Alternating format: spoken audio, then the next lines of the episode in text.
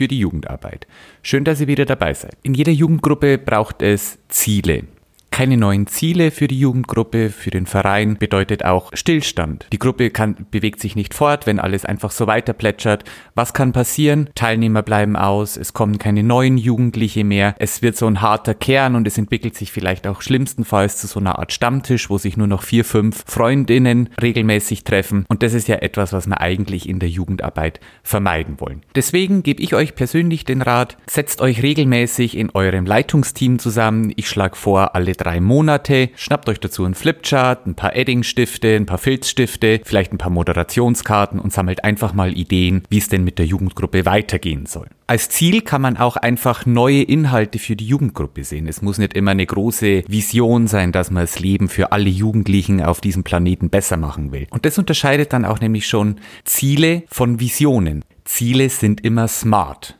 Was heißt Smart? Smart ist eine ganz coole Methode, mit der ihr herausfinden könnt, ob eure Ziele tatsächlich Ziele sind oder ob es eher ganz grobe Grobziele sind oder ganz ferne Fernziele sind oder ob es sogar eine Vision ist. Wichtig ist, setzt euch feine Ziele. Die Unterscheidung zwischen Feinziel und Grobziel, die besprechen wir in der nächsten Episode. Aber dass ihr jetzt schon mal die Basics habt, wie ihr eure Feinziele formulieren könnt, besprechen wir heute mal die Smart-Methode. Gerade in der Planung für die Jugendarbeit finde ich Visualisierung immer wahnsinnig produktiv und sehr effizient. Deshalb schaltet doch einfach mal kurz auf Pause, holt euch ein Blatt Papier und einen Stift und dann geht's los. So, ich denke, ihr seid wieder da. Schreibt auf euer Blatt Papier untereinander die fünf Buchstaben SMART in die erste Zeile S, in die zweite Zeile M, in die dritte Te Zeile A, in die vierte Zeile ein R und in die fünfte Zeile ein T. Dann habt ihr schön untereinander stehen Smart. In die erste Zeile, was bedeutet der Buchstabe S? Der Buchstabe S steht für spezifisch. In der zweiten Zeile steht das M. Das M steht für messbar. In der dritten Zeile steht der Buchstabe A. A steht für attraktiv. In der vierten Zeile steht ein R. R steht für realisierbar. Und das T in der fünften Zeile steht für terminierbar. Ich bin auch ein ganz großer Fan von konkreten Beispielen, wie ihr bestimmt schon festgestellt habt. Das konkrete Beispiel ist heute, ich möchte einen Gruppenabend veranstalten und es soll ein Filmabend werden. Ich habe auch schon einen Film im Hinterkopf, das ist jetzt egal welcher Film das ist, es ist ein Film. Da ist jetzt die Frage, ist das smart? Ja, ein Gruppenabend mit Filmvorführung oder ein Filmabend ist smart, denn er ist spezifisch. Ich habe bereits im Titel stehen, was ich machen möchte.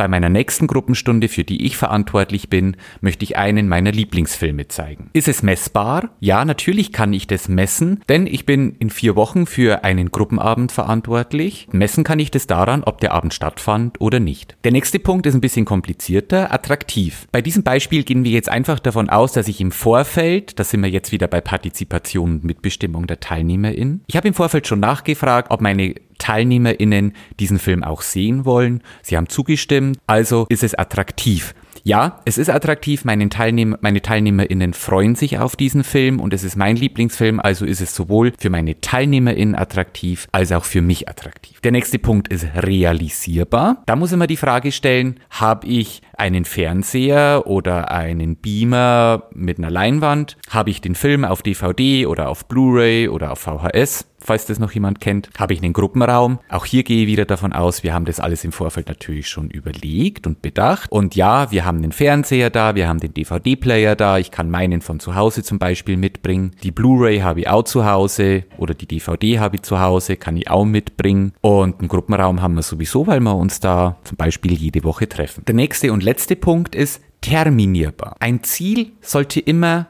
Nein, ein Ziel muss immer terminierbar sein. Du musst dir immer einen Termin setzen können. Das muss nicht in einer Woche sein, das muss auch nicht in einem Jahr sein. Das kann ein beliebiges Datum sein. Aber bis dahin sollte man sich realistisch auch wieder, da muss man auch wieder realistisch und realisierbar bleiben, muss man sich einschätzen können, ob man das bis zu diesem Termin stattfinden lassen kann oder ob man es bis zu diesem Termin schaffen kann. Anhand von meinem Beispiel ist es relativ einfach, denn ich weiß, in vier Wochen habe ich meinen Gruppenabend, in vier Wochen bin ich für diesen Gruppenabend verantwortlich, also kann ich es auch terminieren. Das heißt, ein Gruppenabend mit Filmvorführung ist ein smartes Ziel für mich. Und das finde ich das Coole an der Smart-Methode. Mit Smart kann man auch privat arbeiten. Mit Smart kann man beruflich arbeiten. Das, diese Methode muss man nicht nur im Ehrenamt verwenden. Smart ist für Projekte anwendbar.